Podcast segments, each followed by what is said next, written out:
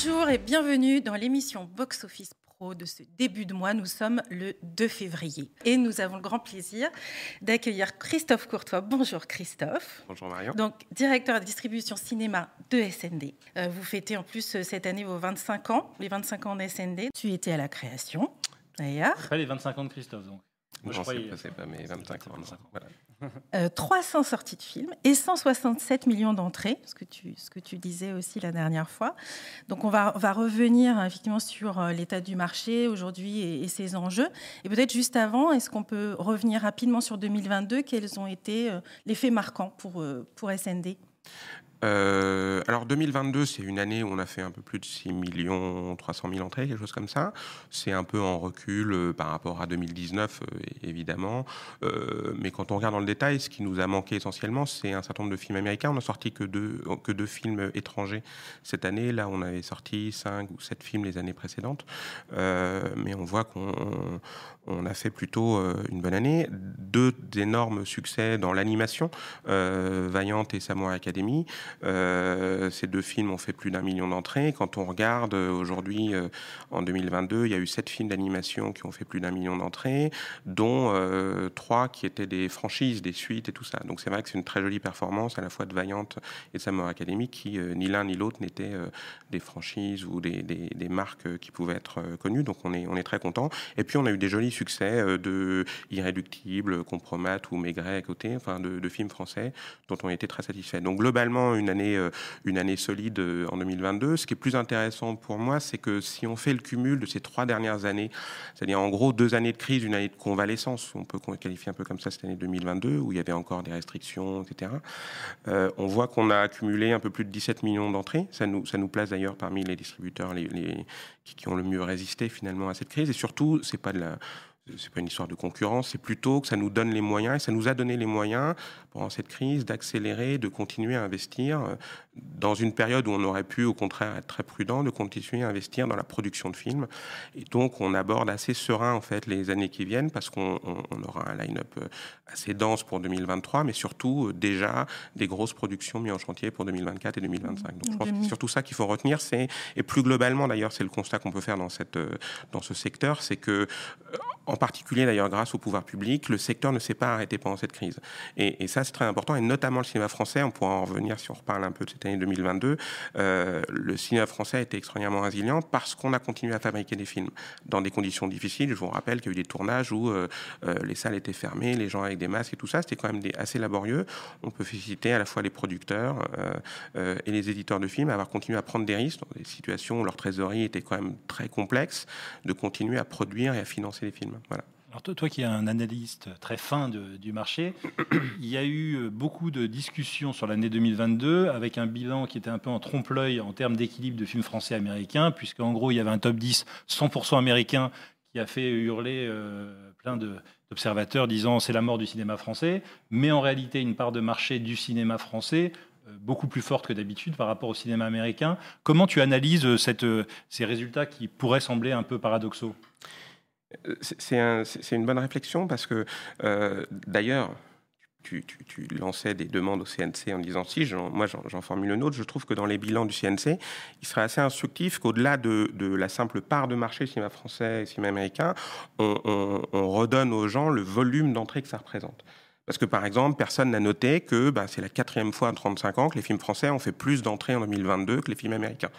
Euh, et on ne se rend pas compte, quand on regarde ça, que finalement, le volume des films français euh, n'a baissé que de 18% par rapport aux années pré-crise 2017-2019. Là où le, volume d'entrées cumulées en 2022 des films américains a chuté de 39%.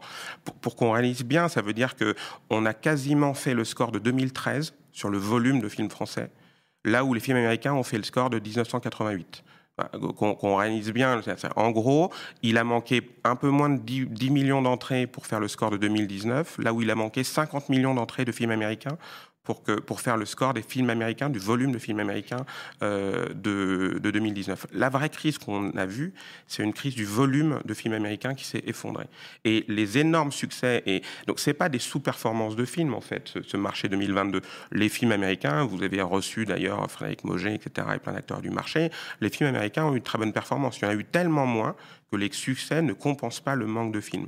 Et ça, c'est intéressant parce qu'en fait, ça montre quoi? Ça montre une extraordinaire résilience du cinéma français on a quand même a sorti des films avec une période de crise, une guerre à nos portes, la crise de l'énergie, du pouvoir d'achat, euh, euh, des habitudes dont tu parlais qui changent, euh, des plateformes aussi, etc. Et pour autant, le cinéma français n'a baissé que, entre guillemets, de, de, de 18%. Donc moi, je considère que ça montre à la fois la force du cinéma français et ça montre aussi le problème qui est vraiment un problème qui était inhérent au modèle américain. Et ça, ce qui est plutôt intéressant dans cette analyse, c'est qu'on voit que justement ce problème-là du volume de films, il est en passe de se régler parce que après ces deux années de crise, après beaucoup d'essais, de tentatives, de tests des studios américains, ils ont compris que la salle était un rendez-vous incontournable et tous les studios reviennent massivement vers, euh, vers une exploitation euh, premium en salle incontournable ce qui explique d'ailleurs une année 2023 qui va être très riche en offres de films américains. Donc c'est assez, euh, c'est pour ça que je pense que c'est aussi une façon d'être très optimiste, c'est de se dire la vraie crise qu'on a eue, qui est une crise du volume de films américains, elle est en passe de se résoudre. Voilà. Est-ce que tu ne crois pas que les, justement les films américains, avec l'émergence très forte des plateformes et des règles du jeu très différentes de celles qu'on a en France, est-ce que les, les, films du milieu américain est-ce que c'est pas ce qui risque de durablement faire défaut Et comment est-ce que euh, compense Est-ce que c'est une opportunité pour le cinéma français ou est-ce que on ne peut pas vivre avec moins de films américains durablement?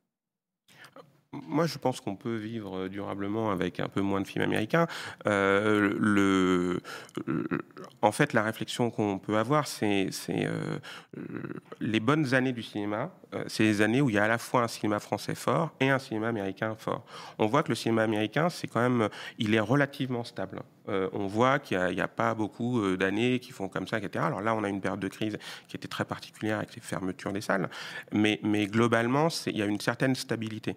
Euh, ce qui peut permettre de développer le cinéma aujourd'hui, c'est plutôt de renforcer l'attractivité d'un certain nombre de films français, et c'est plus globalement, on voit bien aujourd'hui une réflexion qu'on peut avoir sur les, les cibles ou les spectateurs qu'on va essayer de convaincre. C'est vrai qu'on est dans un marché qui s'est un peu caricaturé, où les films français s'adressent massivement à des familles ou à des seniors et où euh, les jeunes, les adolescents, les jeunes adultes ou euh, globalement les moins de 50 ans vont massivement voir des films américains. Donc il y a aussi, on le voit bien dans la réflexion des éditeurs de films, une réflexion pour se dire ben, peut-être que c'est à nous aussi d'aller proposer des films qui euh, s'adressent à un public plus large. Mais globalement, il n'y a aucune raison, vu, les films qui arrivent, que le marché ne redépart pas massivement.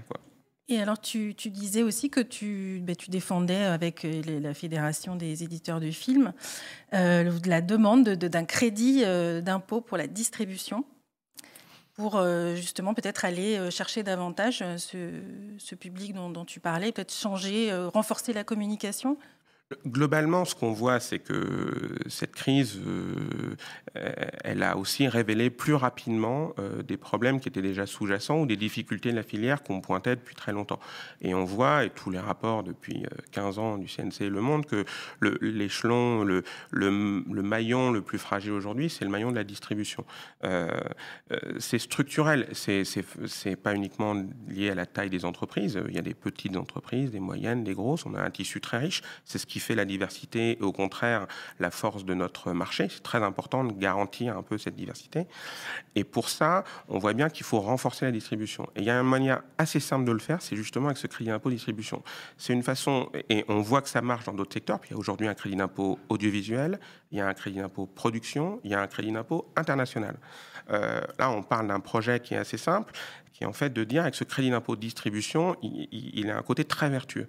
La première chose, c'est que en permettant aux entreprises de la distribution de reconstituer en fait des marges un peu plus sérieuses euh, et de mieux absorber le risque. Je rappelle qu'un distributeur, il prend une commission quand ça marche, mais il prend 100% des pertes quand un film se plante. Euh, en ayant un, un, modèle économique un peu plus stable, ça permet de financer mieux les films. Donc avec des films plus attrayants pour la salle, donc en fait pour faire venir plus de spectateurs dans les salles. On voit bien qu'on ne peut pas aujourd'hui lutter contre une offre de plateforme avec des films qui coûtent une fortune, avec des acteurs très connus, etc., si on a une économie trop réduite. Voilà. Euh, donc c'est la première chose. Et la deuxième chose, c'est qu'en ayant un crédit d'impôt sur la distribution, ça nous permet de dépenser, ça nous permettrait de dépenser plus d'argent pour faire connaître les films et donc pour faire en sorte qu'on ait plus des événements qui attirent les gens en salle. On voit bien qu'on est aujourd'hui dans un monde de profusion, de diversité, d'événements. Quand on compare les piges, les investissements des plateformes sur la publicité mmh. qu'ils peuvent faire par rapport à ce que font les distributeurs, collectivement, on voit bien qu'on est très en retard. Et donc, si on veut créer des événements au cinéma, il y a aussi une question de moyens. Et donc, c'est important parce que ce crédit d'impôt, ça, ça profiterait donc directement évidemment en amont aux producteurs et en, en, aval euh, aux exploitants parce que ça permettrait d'attirer plus de monde dans les salles. Et les discussions, les discussions sont bien avancées eh ben, Aujourd'hui, on en est à l'étape où on fait de la pédagogie. De toute façon, euh, euh, le prochain projet de loi de finances, il est dans longtemps. Donc, c'est surtout d'expliquer en fait euh, combien ce projet serait vertueux. On l'a chiffré, c'est pas des chiffres délirants, c'est à minima moitié moins que le crédit d'impôt international, etc. Donc euh, donc c'est un projet raisonnable et c'est un projet aussi qui a ça d'intéressant qu'il aide toute la filière. Il aide les petits distributeurs, les moyens, les gros. Il aiderait les distributeurs à essai comme euh, les gros distributeurs français, etc. Donc il y a quelque chose de très vertueux dans dans ce dispositif dont on connaît aujourd'hui les retombées sur tous les autres crédits d'impôt qui sont extraordinairement vertueux donc il n'y a aucune raison que celui-là ne le soit pas de la même façon. Est-ce que le, vrai enjeu, c'est pas plutôt justement cette, euh, cette notoriété des films? Parce que vous dites effectivement que ça pourrait permettre d'avoir des films plus ambitieux, mais il y a toute une diversité des films euh, beaucoup plus petits qui ont, euh, aussi comment dire, le, mérite d'exister sur les écrans, mais c'est vrai qu'ils sont inconnus aux yeux du, grand public. Est-ce que c'est pas plutôt l'accent à mettre sur le, fait d'accroître cette notoriété, d'avoir plus de moyens en fait pour, pour faire des campagnes euh, sur tous les, supports C'est pas plutôt ça le, vrai enjeu le, crédit d'impôt, c'est ce qui permet, c'est en fait de se dire dans les dépenses que je vais faire pour sortir un film et donc pour faire connaître mon film, une partie euh, va m'être rétrocédée en fait euh, en crédit d'impôt. on voit bien aujourd'hui que la plupart des gens ne sont pas au courant des films. On ne peut pas reprocher au public de ne pas aller voir des films dont ils n'ont jamais entendu parler. Bah, c'est basique. Et on voit quoi aujourd'hui? On voit qu'on a un constat qui est l'accès pour la, promotion des films par exemple à la télévision, euh, dans la presse, etc., est de plus en plus complexe. évidemment, quand on est euh, euh, un très gros film, on a, il y a plus de facilité. Mais globalement, pour beaucoup de films qui font la diversité du cinéma français, c'est plus compliqué. On voit que les festivals, aujourd'hui, c'est plus compliqué d'avoir des films qui ressortent parce que même les médias ont, de moins tendance à couvrir ces festivals. On voit qu'il y a des tentatives aujourd'hui, par exemple, la quinzaine de réalisateurs a un projet, essaye de voir comment ils pourraient faire plus facilement médiatiser, euh, médiatiser leurs films, etc. Donc euh, on voit bien qu'il y a un travail de fond du Festival de Cannes qui essaie d'accompagner des films euh, au-delà de, de, la simple période du festival, etc. Mais on voit que c'est compliqué. En fait, il y a aussi un moment donné où c'est bêtement simplement une question de moyens à un moment donné, euh, pour attirer les gens, il faut faire de la publicité. Il faut faire de la publicité. Il y a plein de manières de le faire aujourd'hui. Vous savez, moi, j'ai été un grand défenseur de, la publicité à la télévision, mais il y a aussi, euh, évidemment, euh, du digital, de l'achat de dans les salles, de l'affichage, de la presse, de la radio. Enfin, on a aujourd'hui tous les moyens pour le faire. On le fait juste avec moins de moyens que nos concurrents aujourd'hui. Et c'est important euh, de, comprendre que ben, il y a un moment donné, le public, on lui propose plein de choses. On, oublie complètement aujourd'hui la, diversité et la profusion d'offres. Il y a, il y a 2000 films qui sont diffusés chaque année en clair, gratuitement, sur les chaînes de télévision euh, gratuites, TNT euh, historiques. Ça fait 5 films par jour. Canal Plus propose 400 films tous les ans. Il y a 7600 films sur les plateformes de, VOD, de SVOD. Il y a 23 000 films disponibles en VOD.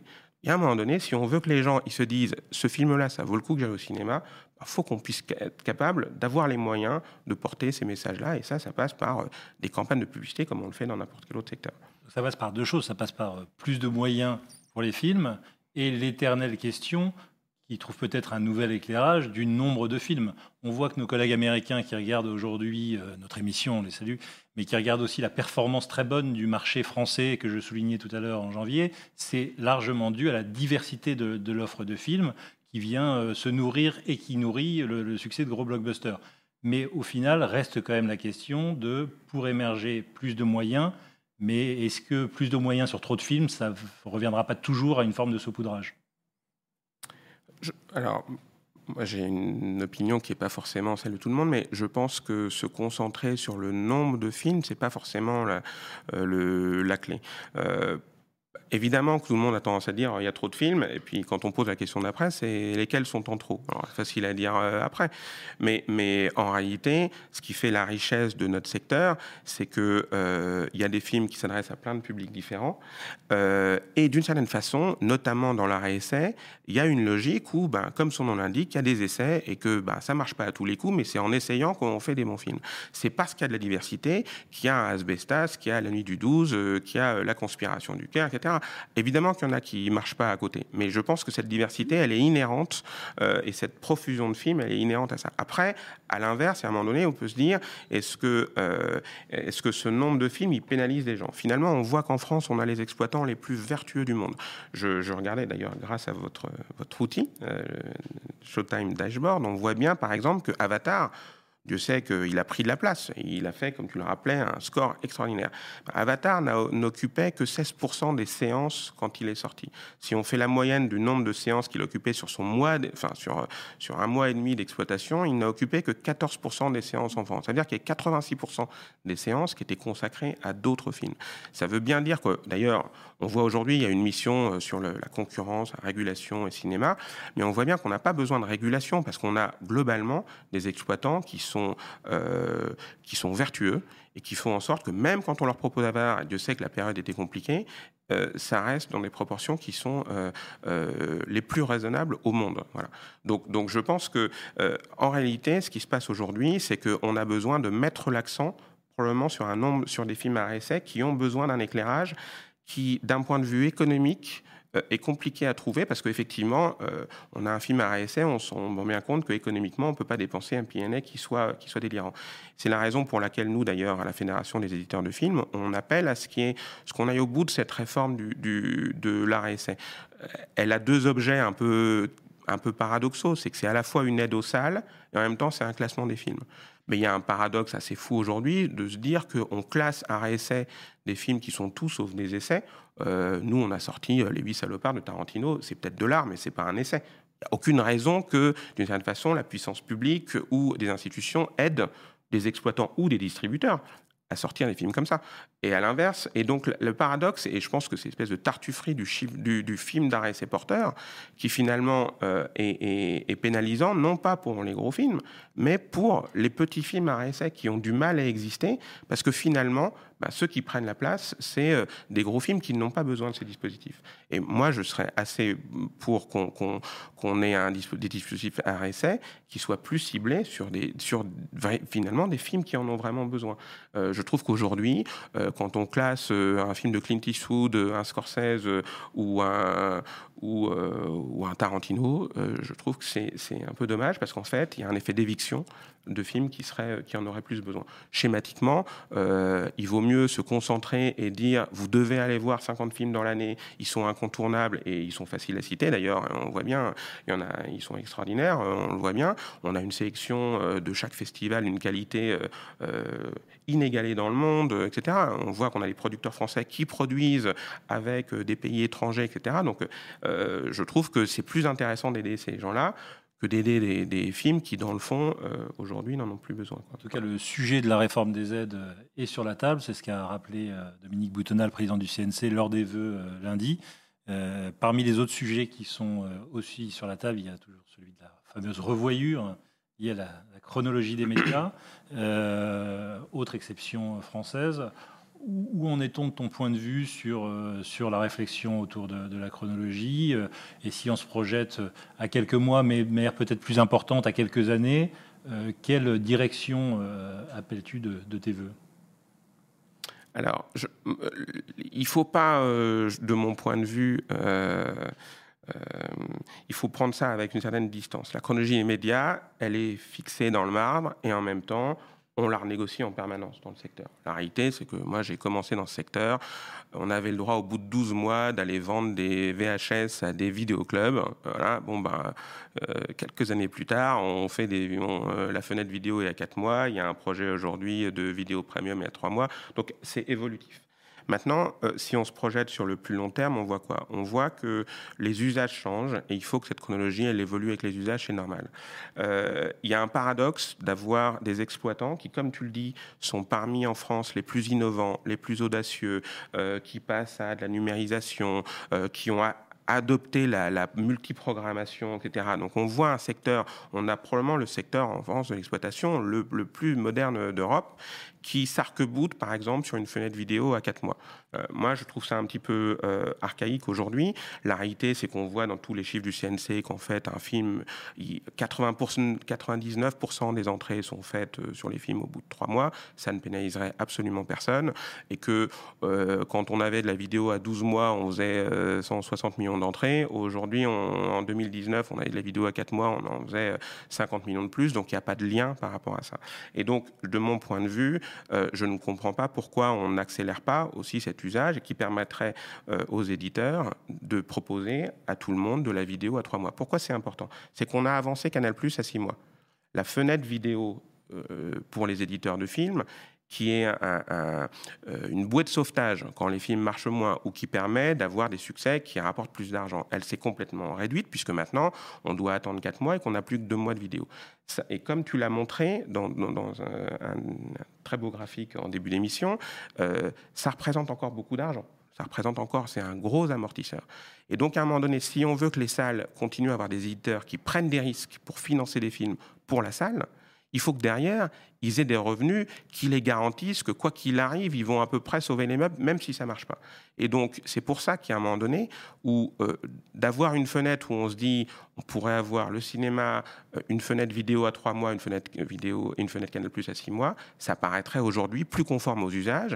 Et surtout, ça permettrait aux éditeurs de retrouver un peu de souffle pour pouvoir continuer à proposer ces films-là. Parce que ce qui se passe aujourd'hui pour les éditeurs, c'est qu'il y a un questionnement qui est de dire est-ce que je vends des films ou est-ce que je fabrique des films directement pour des plateformes ou est-ce que je, propose des films aux salles? Évidemment qu'on a envie de les proposer aux salles, mais ça s'inscrit dans ce cas-là dans une chronologie qui nous oblige, qui est contraignante, et donc on a aussi intérêt à comprendre qu'il faut ces petites, euh, modifications on en prend le chemin et je crois que les, exploitants, ils ont compris que c'était aussi dans leur intérêt. Mais en tout cas, je pense que c'est important. Il y a un deuxième truc important de mon point de vue sur cette chronologie, je vais être rapide, c'est euh, il ne faut pas sous-estimer l'importance des acteurs historiques des chaînes de télévision dans notre écosystème. Alors on leur fait avaler des énormes choses aujourd'hui en leur expliquant qu'on fait passer d'abord des plateformes, qu'on fait passer, etc. Moi, je voudrais rappeler aux exploitants que ce sont les chaînes de télévision, par exemple, qui financent 40% du budget du CNC. Leur subvention, c'est la TST, c'est-à-dire que c'est euh, la taxe qu'on prélève sur les éditeurs de services de télévision euh, qui finance 40% du budget du CNT. C'est-à-dire que les chaînes de télévision, elles contribuent avec des obligations, elles sont obligées de produire du cinéma français, elles contribuent avec une taxe énorme qui représente plus de deux fois et demi la TSA. Elles contribuent avec une taxe énorme sur le budget du CNC, et en plus de ça, elles ont rajouté des filiales, SND par exemple, mais TF1 Studio, etc., qui en plus contribuent à l'écosystème du cinéma.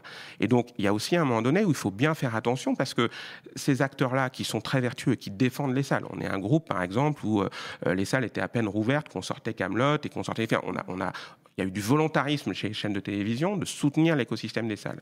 Il faut faire attention aussi de se dire, parce que la nouveauté c'est toujours super, etc., mais de se dire que ces acteurs-là, ils sont très importants. Ils sont importants parce qu'ils financent euh, les films, ils sont importants parce qu'ils financent le CNC, ils sont importants parce que c'est aussi des centres décisionnels qui sont en France. C'est aussi euh, des films qui sont financés par des Français, avec un industrie français, et notamment avec des obligations, avec de l'indépendance. C'est parce qu'on a des chaînes de télévision puissantes qu'on a des indépendants puissants, puisqu'elles sont obligées de financer l'indépendance.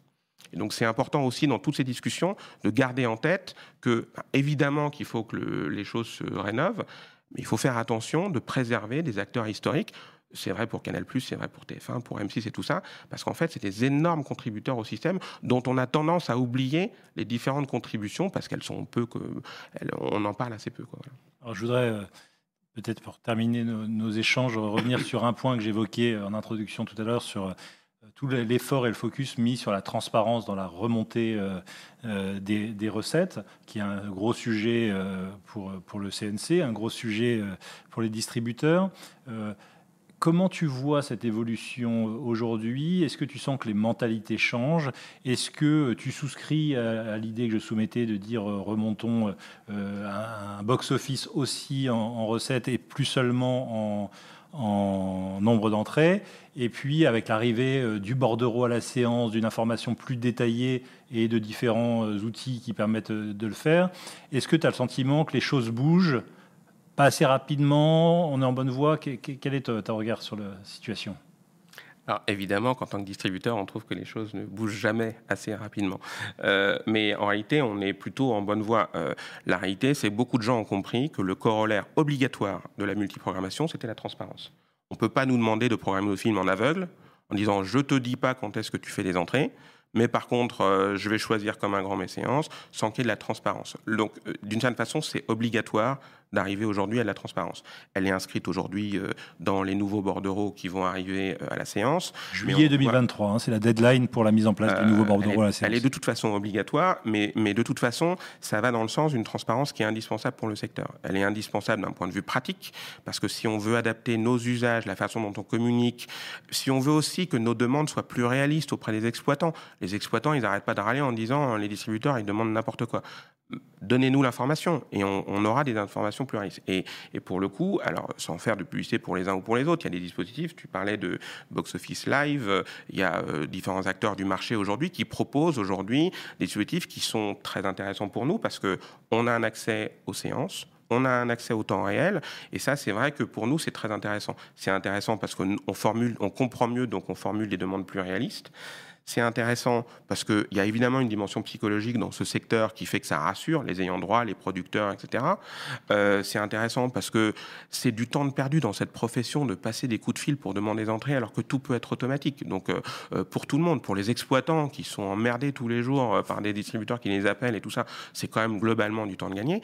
Et puis en plus, il y a quelque chose de transparent qui est vraiment important pour le secteur, c'est qu'on a besoin de rassurer les investisseurs. Le cinéma, ça se fait avec beaucoup d'argent. On a besoin de rassurer les actionnaires. Est-ce que vous êtes prêt à mettre 10, 20, 30 millions pour financer les films? Je veux dire que c'est compliqué. Donc on a besoin de, rassurer des actionnaires, des investisseurs, etc. Et la transparence, ça y participe. Et c'est important parce que plus on est transparent, plus ça incite les gens à financer du cinéma. Et donc, in fine, on revient toujours à la même chose, plus ça, permet de proposer, ça permettra de proposer des films plus attrayants. Et donc, c'est important de rappeler que 100 000 entrées en 2023 ne rapportent pas la même chose que 100 000 entrées en 2019. Je pense qu'il y a une espèce de de pudeur peut-être mal placée à, souligner ce point, mais je pense que c'est un point effectivement très important. On arrive au bout de notre échange. On n'aurait pas quelques euh, petites, Une petite euh, questions? de l'invité? Terminé tout Tanguy. Tout à fait. Euh, Christophe, c'est vrai qu'on le, on le, voit notamment sur, euh, sur Twitter, vous êtes un, fan et un fin collectionneur d'affiches de, films, et du coup, je ne pouvais pas m'empêcher de vous demander quel était euh, le film dont vous étiez le plus fier d'avoir l'affiche originale. Il ne faut pas lancer un collectionneur sur ce genre de questions, sinon ça dure une heure de plus. non, mais vous savez, chez les collectionneurs, le, alors, la fierté, il n'y a pas vraiment de posséder une affiche. C'est plus euh, de la transmission, de la sauvegarde, du patrimoine, etc. C'est plus euh, souvent des histoires de, euh, d'affiches qu'on a du mal à trouver, à récupérer, des histoires comme ça. Après, c'est vrai que moi, je suis très attaché à l'affiche originale de La Belle et la Bête de Jean-Denis Malclès. C'était pas un affichiste d'ailleurs à la base, c'est un producteur qui a confié à un décorateur de films l'affiche de La Belle et la Bête, et c'est une affiche qui était assez mythique. Il se trouve qu'on a ressorti ce film il y a quelques années, et on, s'est amusé d'ailleurs à reprendre cette affiche de 1946. C'était assez amusant à l'époque de voir des affiches de 1946 dans tout Paris, euh, euh, plus de 60 ans plus tard. Voilà, donc ça j'aime bien. Après, c'est vrai que je suis assez fan des films noirs, donc euh, j'ai des affiches originales de La Dame de Shanghai, par exemple. L'affiche italienne est un, graphiste qui s'appelle Anselmo Ballester, qui est un extraordinaire artiste. il y a une affiche française d'un artiste qui s'appelle il n'y a pas beaucoup euh, de mise en avant des affiches et je trouve que c'est dommage parce qu'il y a à la fois un travail des, depuis euh, un siècle des distributeurs pour donner envie aux gens d'aller au cinéma. Si on fait des entrées, c'est aussi parce qu'il y a des extraordinaires professionnels dans la profession euh, qui arrivent à séduire le public. Et il faut saluer d'ailleurs la qualité de tous les distributeurs aujourd'hui. On voit bien qu'il y a eu une, euh, que ça soit dans le cinéma indépendant, regardez euh, les succès de, de, de Pyramide, Haut et Court, Memento, Le Pacte et tout ça. Enfin, euh, donc c'est pas qu'une question de taille. Il y, a, il, y a, y a, une extraordinaire expertise. Et puis il y a des artistes aussi derrière ça, on l'oublie, qui font des affiches, euh, des agences, des, des, des graphistes, des affichistes à l'époque. Et c'est vrai que moi j'aimerais bien, par exemple, que, que, que la Cinémathèque fasse une exposition d'affiches. Ça prend de la place mais, mais je trouve qu'il y, aurait beaucoup à dire. Avec ta participation, ton concours. Ils ont déjà, avec la BNF et, les différentes cinémathèques, à Toulouse par exemple, avec un fond d'affiches extraordinaire, ils ont déjà beaucoup de choses très. Des expos d'affiches, ça c'est un bon projet. Ça. Combien s'élève euh, le, nombre d'affiches que tu. Je croyais que tu allais dire le montant. Non, c'est pas une question de, de, nombre, c'est une question d'attachement, de passion. et voilà. en tout cas, même très, très bonne idée, pourquoi pas d'une émission peut-être spéciale sur, euh, sur les affiches. Mhm. Pourquoi pas. Bon, Mais globalement, en tout cas, ce qui est intéressant, quand on s'intéresse un peu à l'histoire de notre métier, c'est euh, d'abord, on n'a rien inventé. On voit qu'il y a des affiches, il y avait des choses assez amusantes qu'on fait encore aujourd'hui, il y a un siècle. Enfin, vous regardez l'affiche de King Kong euh, française euh, euh, de, du début des années 30, vous voyez que nos affiches de super-héros aujourd'hui, elles sont assez proches. Voilà, c'est assez amusant. Et puis, et ça dit surtout la capacité de ce secteur à, coller au mode et, et, à comprendre ce que sont les goûts des Français aujourd'hui. Pour rester un peu dans le, dans le, dans le passé, on a, on a fêté, il me semble, la, semaine dernière les 40 ans de la, disparition de, Louis de Funès. Et je voulais savoir, du coup, quel était euh, votre film préféré avec l'acteur euh, mythique bah, euh, c'est une question un peu insoluble parce que tous les Français adorent beaucoup de films de Louis de Funès. Alors évidemment qu'un peu comme tout le monde, j'aurais sûrement tendance à dire peut-être La Grande Vadrouille ou, ou, Rabbi Jacob. Euh, voilà. Mais, mais euh, après, ce qui est très intéressant, on, va le voir, il va y avoir plein de choses autour de Louis de Funès cette année. Il se trouve que nous, par exemple, chez SND, on a on est, le propriétaire, en gros, de, des gendarmes à Saint-Tropez, de, certains films. il se trouve que Rabbi Jacob avait été sorti par SNC, qui est une entreprise qu'on a rachetée il y a une vingtaine d'années. Euh, mais ce qui est intéressant, je pense que les gens vont découvrir aussi un peu plus peut-être Louis de Funès, qu'aujourd'hui les gens connaissent moins, ont moins connu. C'est, il a eu une vie hallucinante. Moi, je, j'aime bien rappeler quand même que c'est un acteur euh, fou qui, qui, qui, avait fait 70 films de figuration, de films minables, de choses où il avait une ligne de dialogue et tout ça, avant un jour de faire un second rôle euh, assez insignifiant dans La Traversée de Paris avec deux monstres sacrés, en fait, euh, Jean Gabin euh, euh, et Bourville. Il a un rôle de, de boucher qui fait du marché noir et tout ça. Il a un rôle qui dure cinq minutes, et en cinq minutes, il y a tout. enfin, pour les gens qui n'ont pas vu ce film, il doit y en avoir beaucoup parmi nos auditeurs, mais en cinq minutes, il y a tout Louis Funès. Il y a le, l'acteur le, grimaçant, gentillet, doucereux, caricatural, etc. C'est extraordinaire. L'année d'après, il a deux premiers rôles, et ils vont s'enchaîner euh, je crois, je n'ai pas vérifié, quelque chose comme 170 ou 180 millions d'entrées. Aucun acteur français mm. n'a jamais fait une, prouesse pareille et ne le fera probablement jamais. Enfin, voilà, c'est assez amusant de se dire que ben, à 40 ans, un acteur euh, que les Français euh, voyaient comme un, second rôle ou un mm. figurant se révèle comme notre l'incarnation. d'espérance. Hein, voilà l'année de finesse. Et puis pour terminer, on se projette du coup quand même sur, sur, sur 2023 hors SND parce que sinon c'est pas du jeu. je voulais savoir un peu vous quel était le, le film. Euh, je sais que c'est parfois pas simple à, sentir, mais est-ce qu'il y aurait un peu une surprise? Est-ce qu'il est qu'il y a un film qui, qui, vous, qui vous marque déjà pour cette année 2023 bah, les surprises par nature, on a du mal à les prévoir. Euh, il se trouve qu'on a euh, collectivement eu peu l'occasion aujourd'hui de voir les films de, nos concurrents. Encore une fois, il faut rappeler le rôle des festivals. Ce qui permet de révéler les surprises, c'est essentiellement les festivals. Et, il faut aussi saluer quand même le travail qui est fait par toutes les équipes des festivals en France, que ce soit euh, l'Institut Lumière, évidemment Cannes, la Quinzaine, etc., Angoulême et tout ça. C'est des formidables projecteurs autour des films. J'imagine que c'est probablement à ces moments-là qu'on aura un peu plus évité. On voit qu'on va avoir une année essai extraordinaire avec euh, le retour d'un Téchiné, avec Ken Loach, avec Wes Anderson, avec euh, des films euh, splendides. On voit qu'on a une année avec des gros films américains. Évidemment, on est tous alléchés, j'imagine, par l'arrivée de Oppenheimer, de Nolan, etc. Mais bon, c'est difficile aujourd'hui de repérer ce que seront les surprises de l'année. Et alors, comme tu as quand même très bien joué le jeu, et avant de conclure, je voudrais quand même savoir, parce que là, ça ne sera pas une surprise du coup, ce que nous réserve en quelques minutes SND pour les, pour les mois qui viennent, et on conclura là-dessus. Euh, euh, très rapidement, euh, des films familiaux, parce qu'on a, on est persuadé qu'il y, y, a quand même un truc très fort autour de ça. Donc évidemment, Miraculous, une énorme franchise mondiale, la seule objectivement capable de rivaliser avec des franchises Disney, un truc assez fou. les As de la Jungle 2, Les Blagues de Toto 2, Jeff Panaclock pour la première fois un film au cinéma, et Zodi et TU, notre film aventure la semaine prochaine. Des événements, les événements, évidemment, l'abbé Pierre, une histoire assez folle. Personne ne sait que l'abbé Pierre, il a été moine, résistant, député, il a eu mille vies, c'est extraordinaire. Donc ce film est, extraordinaire. Je pense que ce sera le grand rendez-vous de l'année. Euh, des événements, euh, je pense notamment à Vision, qui est le nouveau film de Yann Gozlan, le réalisateur de Boîte Noire, euh, qui est un, thriller Hitchcockien génial. voilà. Et puis, et puis plein de films assez inspirants, sociétaux. je sais pas comment on pourrait dire. Voilà, La Tresse, La Petite avec Lucini, les, La Chambre des Merveilles, Les Choses Simples, voilà, et Les Complices. Voilà, a une, offre de films qui normalement devrait attirer plein de spectateurs dans les salles. Merci Christophe. Merci. Et puis, euh, je me disais qu'on ne pouvait pas finir notre entretien sans parler de l'équipe SND, donc, euh, que nous saluons. Et puis, euh, particulièrement, un, coucou à Aurélie Pierre qui vient d'avoir sa petite fille, Noémie. Donc, voilà, on voulait l'embrasser très fort. Et puis, et puis voilà, saluer toutes les équipes qu'on ne peut pas citer un par un, mais auxquelles on pense. Et puis Marion, je voudrais euh, saluer un, projet, un très beau projet auquel on est très heureux de, s'associer. Tu nous en mhm. dis quelques mots?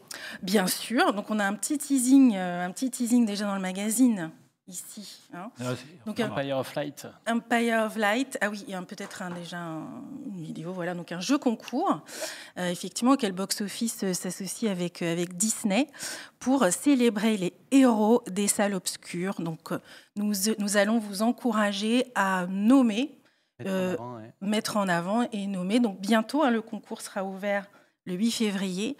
Une, un collaborateur de votre salle pour les exploitants pour le mettre en lumière. Et puis, euh, il y aura un jury qui, sera, qui déterminera ensuite bah, la personne euh, qui, euh, qui, sera mis, qui sera mis en, lumière. Voilà, j'ai bien, j'ai bien résumé. Parfaitement pitché, on est très, très heureux et je crois que c'est une magnifique initiative que nous a, nous a proposé Disney de mettre un coup de, projecteur mhm. sur ceux qui sont rarement sur l'avant de la scène et qui, du coup, peut-être, avec ce coup de projecteur, deviendront les grands rôles de demain, peut-être aussi. Mais là, on parle des collaborateurs des salles de cinéma, donc, et on est très heureux avec Box Office Pro de s'associer à ce projet. Voilà, un film qui met effectivement euh, très, très en valeur la salle et, euh, et les collaborateurs des salles. On a fait le tour? Bah, Je crois, hein, on a dit beaucoup de choses Avec, euh, hein. Christophe, il y a tellement de sujets à aborder, tellement de chiffres, de passion. Merci beaucoup de ta visite, Christophe. On était toujours très heureux de t'accueillir. Merci, merci à tous. Et puis on se retrouve dans 15 jours.